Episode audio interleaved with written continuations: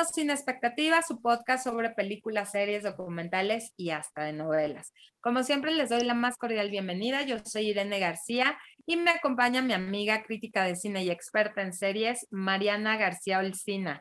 ¿Cómo estás, Mariana? Muy bien, grabando. Grabando, mi productora estrella que edita, este, sube a la plataforma y demás. Yo me encargo de darle vida a la red social que tenemos. Síganos en Instagram, estamos como sinexpectativa.podcast. Ahí cada semana les damos los estrenos. Pero el podcast hablamos de contenidos que de verdad les recomendamos para, para ver, ¿no? que tienen garantía, ahora sí, garantía sin expectativa, ¿no? Y este es uno de ellos. La verdad, vamos a hablar hoy de una docuserie sobre Andy Warhol que se encuentra en Netflix.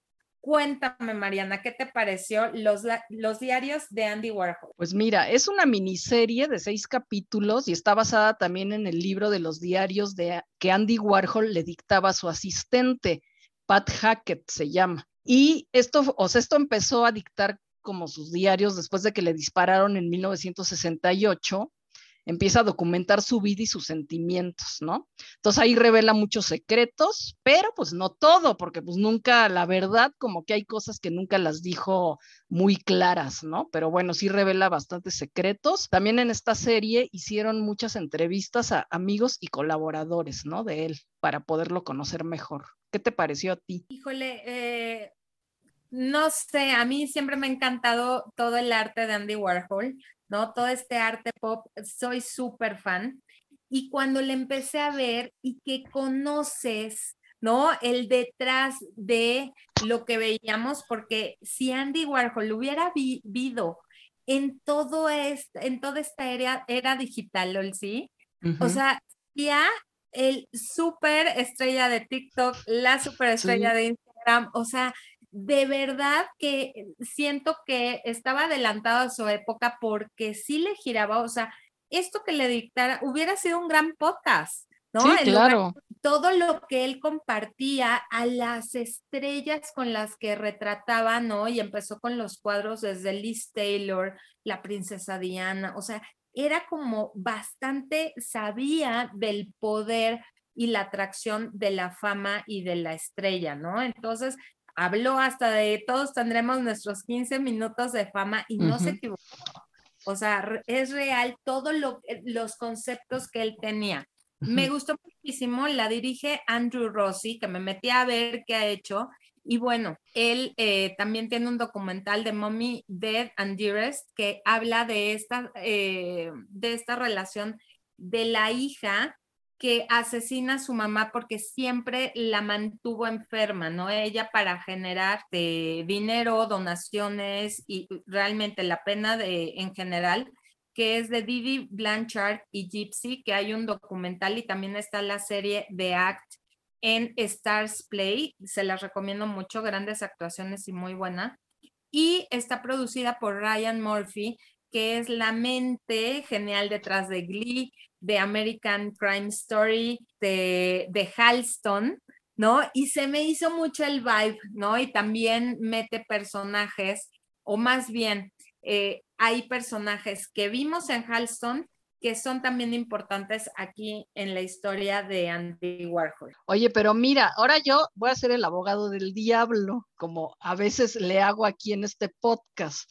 Pero mira, a mí la serie, la verdad, creo que lo que me pasó, o sea, yo también admiro a Andy Warhol y bueno, digo, no sé si muchísimo, ¿no? Pero bueno, sí su sopa Campbell y eso, pues sí me gustan, ¿no? Pero yo sentí que como que esta serie te tira el mito del gran artista, o sea, porque como que te das cuenta que era muy inseguro y muchas veces no defendía lo que creía.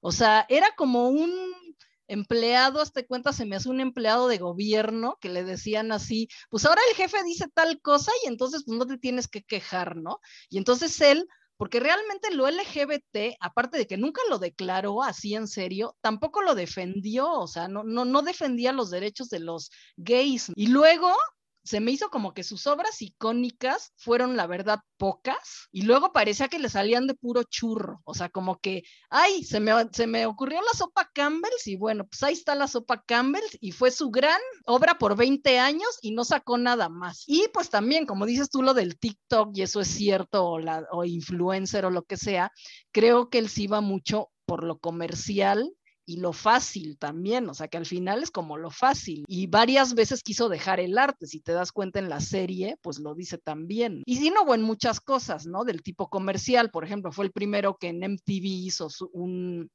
un programa, ¿no? Como que la computadora, computadora está de Commodore, pues también le hizo publicidad. O sea, en ese tipo de cosas sí, pero yo siento que sí me tiró un poco al gran artista que yo tenía en la mente. Y yo al revés, sí.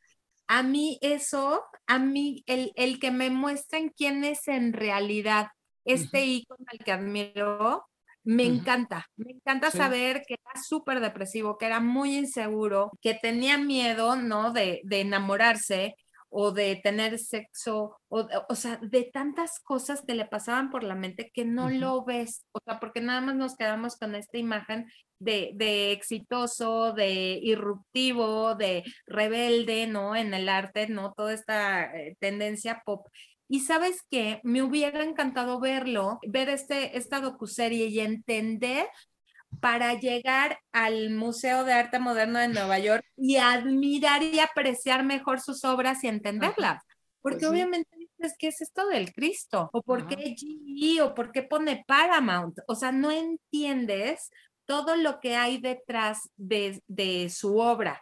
Entonces siento que a mí esa parte digo, híjole, quiero regresar, porque ahora voy a entender quién es Jean-Michel Basquiat, ¿no? Este sí, pues sí. como su alumno y luego tenían una onda de amor-odio, ¿no? Sus, sus amores también, el entender por qué hacía la obra que hacía.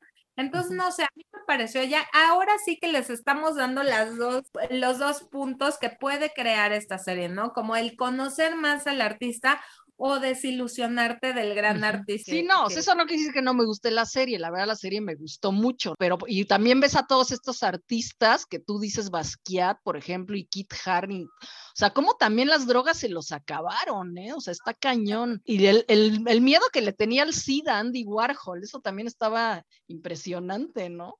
No, hombre, y bueno, me encantó ver que va a una fiesta a la casa de John Lennon y está Steve Jobs enseñándole a usar una computadora al hijo de John Lennon. O sea, dices, o sea, qué rollo, qué onda, qué pasó aquí, ¿no? O sea, cómo todo fue en un inicio. Y dice, ay, alguien me llamó para ofrecerme una computadora Apple. Y Steve Jobs le dice, sí, fue yo. y el otro decía, hay un vendedorcillo. Imagínate lo que hubiera sido Steve Jobs y Andy Warhol hablando sí. Pero bueno, se los dejamos de verdad, no vayan a ver los diarios de Andy Warhol a Netflix y como siempre les decimos que nos pueden contactar en nuestras redes sociales. Estamos como sin expectativa.podcast o en nuestras redes personales